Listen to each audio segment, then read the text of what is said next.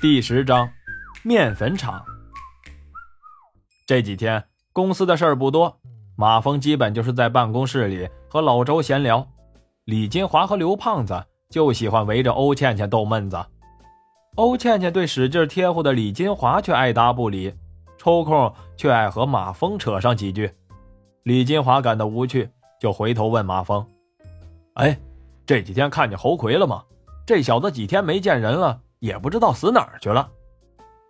老周接口说：“这小子肯定又不知道跑哪儿赌去了，早晚让人把手剁了。”这时电话叮铃铃的一响，刘胖子拿起来说：“你好，大地物业。”接着哈哈一笑，扭头对马峰说：“这人呀，真邪性，说谁呢谁就到。小马找你的是侯魁。”马峰感到很纳闷。自己和侯魁并没有多少交情啊，他接过电话说：“侯哥在哪儿逍遥呢？这两天也没见你，找我有事儿。”电话里侯魁干笑两声：“啊，哎，小马呀，找你帮个忙，你能来一趟吗？”小马思索了一下：“侯哥，你别开玩笑了，我能帮你什么忙呀？”“啊，我一个朋友厂里店出了点问题。”电工有事不在，麻烦你给看看。马峰客气着说：“你找周师傅帮忙呀，太难的问题我可处理不了。”嗨，你说老周啊，他喝酒是行，请他帮个忙，他还不得喝穷我？马峰想了一下，也不好拒绝，就说：“啊，那行，在哪儿啊？西六路三百二十一号，你打车来，我给你报销。”马峰挂了电话。对刘胖子说：“刘哥，我出去一下啊。”刘胖子点点头。物业公司的电话听筒声音太大，侯奎说的话全办公室都听见了。欧倩倩不放心的对马峰说：“小马，少跟侯奎掺和，那个烂赌鬼不是什么好鸟。”马峰点点头，换下了制服，打了个车，直奔西六路，找到三百二十一号，一看是一家面粉厂。里面一点动静也没有，马峰心想，还真是停电了。大铁门虚掩着，马峰推开门走了进去。院子不大，一辆金杯面包车，一辆桑塔纳就占了四分之一的位置。侯魁和两个彪形大汉站在厂房前。侯魁鼻青脸肿，裤裆湿漉漉的，一股子尿骚味马峰还没来得及说话，其中一个大汉问侯魁：“就是他？”侯魁赶紧点了点头，大汉对侯魁说：“你可以滚了。”侯魁如蒙大赦，撒腿就想往外跑。马峰奇怪的问：“啊，怎么回事啊？”侯魁有些惭愧：“呃呃，兄弟，对不住了。”马峰还想再问，一个大汉从身后掏出一支短距猎枪，指着马峰说：“唧唧歪歪的废什么话呢？进来。”马峰一看，人家掏出真家伙了，可不敢动了。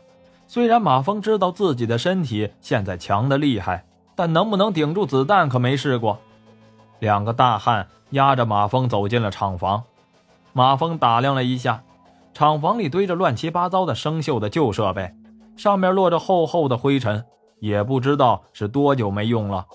再往里，水泥地上摆着两张大的赌桌，一张桌子上。坐着一个绑着马尾的大汉，大汉腰里插着一支手枪，嘴里叼着一根香烟，手里还拿着一副扑克，洗来洗去的。大汉后面站着两个人，一个斯斯文文的瘦子，鼻子上还架了一副眼镜，一个敞着怀，露出了一身的纹身。马尾大汉牛哄哄地看了马峰一眼，妈的，小白脸，是他妈长得不错，知道为什么叫你来吗？马峰不动神色地摇了摇头，马尾大汉从桌子上跳下来，围着马峰转了一圈，有点意思啊，脚没软，还他妈挺有种。旁边的纹身大汉狞笑着说：“嘿嘿，三哥，跟他废什么话呀？先让我收拾一顿，再扇了他得了。”后面两个押送马峰进来的大汉也哈哈大笑起来，三哥牛哄哄地摆了摆手。急什么？闲着也是闲着，先跟他玩玩。手中的扑克哗啦一洗，往桌子上一放。我来跟你赌两把，你输一次，我剁你一根手指。纹身大汉笑眯眯地说：“嘿，嘿，这个好玩，嘿，这个好玩。”一伸手，从腰里抽出一把锃亮的斧头来。马峰微微一笑：“那我要是赢了呢？”三哥一愣，伸出大拇指说：“妈的，有种啊！你他妈的赢一次，老子给你一万，公平吧？”戴眼镜的瘦子阴阴地说：“给你十万，你也得有命去花呀。”马峰没理他，问三哥：“怎么赌？”简单点抽一张比大小。马峰点点头。我也不欺负你，你先抽。三哥洗牌的时候，五十二张牌，马峰记住了四十九张，剩下的三张猜也猜出个差不多了。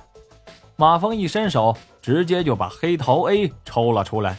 三哥一看，脸色一下子就变了，咬牙切齿地说：“妈的，还是个行家！”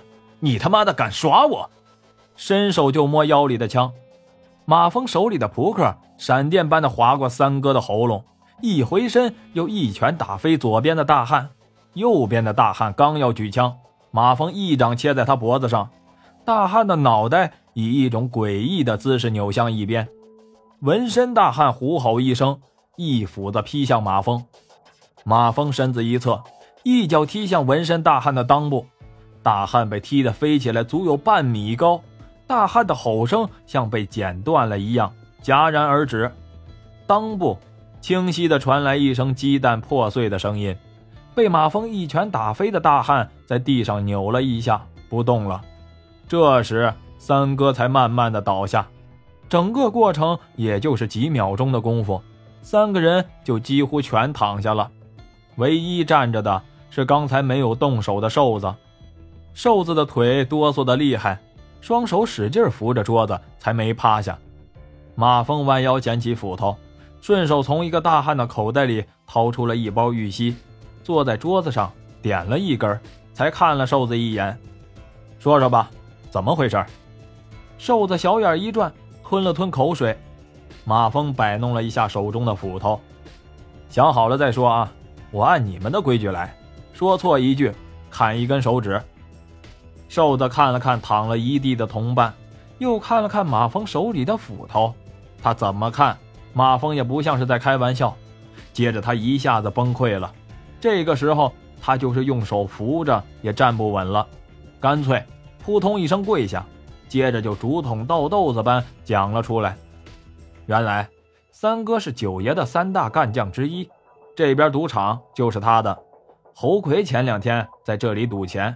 一开始手风很顺，赢了三万多，可从昨天开始就倒了风，侯魁开始连续的输钱，最后不仅把赢的全吐了出去，还欠了三哥八千多。侯魁还不上钱，先被三哥暴打了一顿，又威胁说砍了他的手。侯魁一害怕，想起马峰在田红家吃饭的事儿，想到还是保命要紧，就说他知道有人动了九爷的女人，并且说他知道是谁。三哥一听这个，挺感兴趣，就吩咐说：“让他把动九爷女人的人弄来，就能免了他的赌债。”瘦子是九爷派来的账房加军师，他本来提议应该将事情禀报给九爷，但三哥非要说搞定了再说。三哥心里有自己的小九九，老大的洗浴中心，老二的沙场和运输队都搞得风生水起，自己的赌场生意是越来越差。眼见九爷这几年一直在忙着漂白，对赌博是越来越低调，说不定哪天自己就没饭吃了。现在好不容易有这么个机会，不趁着这个机会巴结一下九爷，还等什么呢？虽然他也知道田红不过是九爷众多情妇中的一个，并且现在好像也不怎么受宠了，自己甚至连这个叫田红的长什么样也记不清了。但想到……男人戴了绿帽子是大忌，更何况是给九爷戴绿帽子，这个马屁他是一定要拍的。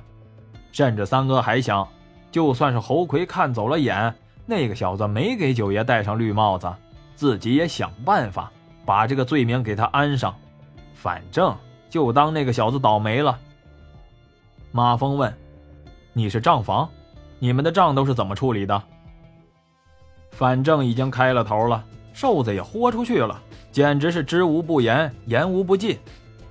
各个堂口的收益是一日一结，账房都是九爷派的，九爷占收益的六成，剩下的下边的兄弟们支配。九爷的那份先打到老大和老二的公司，然后大量的虚开收据，补足税款，进行洗白。马峰又问了一些关于九爷的具体问题，瘦子为了保命，全都交代了。最后，瘦子甚至连九爷的车是套牌，根本没手续都交代了。瘦子正在交代九爷其他情妇的事儿，马峰打断他说：“我来这里都谁知道？”瘦子咽了咽口水：“呃，知道的人都在这儿了，三哥不让放出风去。”顿了顿，又说：“啊。”还有侯魁，马峰点点头，照着瘦子的脖子就是一掌下去，瘦子软软的倒在了地上。马峰在厂，马峰在厂房里边的小屋里翻了一下，找出了一百二十多万现金，外加几副假车牌。马峰第一次见到这么多钱，看着有点晕，他愣了半天，才吞了吞口水，又胡乱的抓起几沓现金塞进了口袋。接着，开着桑塔纳的后备箱，把剩下的现金和三哥的枪支、斧头都塞了进去。接着，他卸下桑塔纳的牌照，又找了一副估计三哥也没用过的崭新假车牌换上了。马峰坐进驾驶室，打了火，别上一档，车慢慢的开动了，歪歪扭扭的开到了附近的一个小区里。马峰把车停到了停车场，又回到厂房里，把三哥几个人拖了出来。扔在了面包车里，又从小屋里找了两塑料桶汽油装上，把车开出了面粉厂。十分钟后，车子在马峰的手里已经是进退自如了。马峰专挑没有探头的小路开。三十分钟后，开到了 Z 市和 D 市交界的南天山。马峰把车停在了山顶，把三哥放到驾驶位置，瘦子放到了副驾驶的位置，打开油桶。把汽油倒在了车里，松开手刹，放到空档上，又掏出了瘦子的手机，跳了下去。车子慢慢的向山下溜去，速度是越来越快。接着，嗖的一声，冲出路面，一头扎向了山底。马峰拿起瘦子的电话，从电话表找到了三哥的手机号，拨了过去。化工专业的马峰当然知道。当汽油浓度达到一定程度的时候，电话接通的那点火花代表了什么？在汽车到达山底的一瞬间，一团火光冲天而起。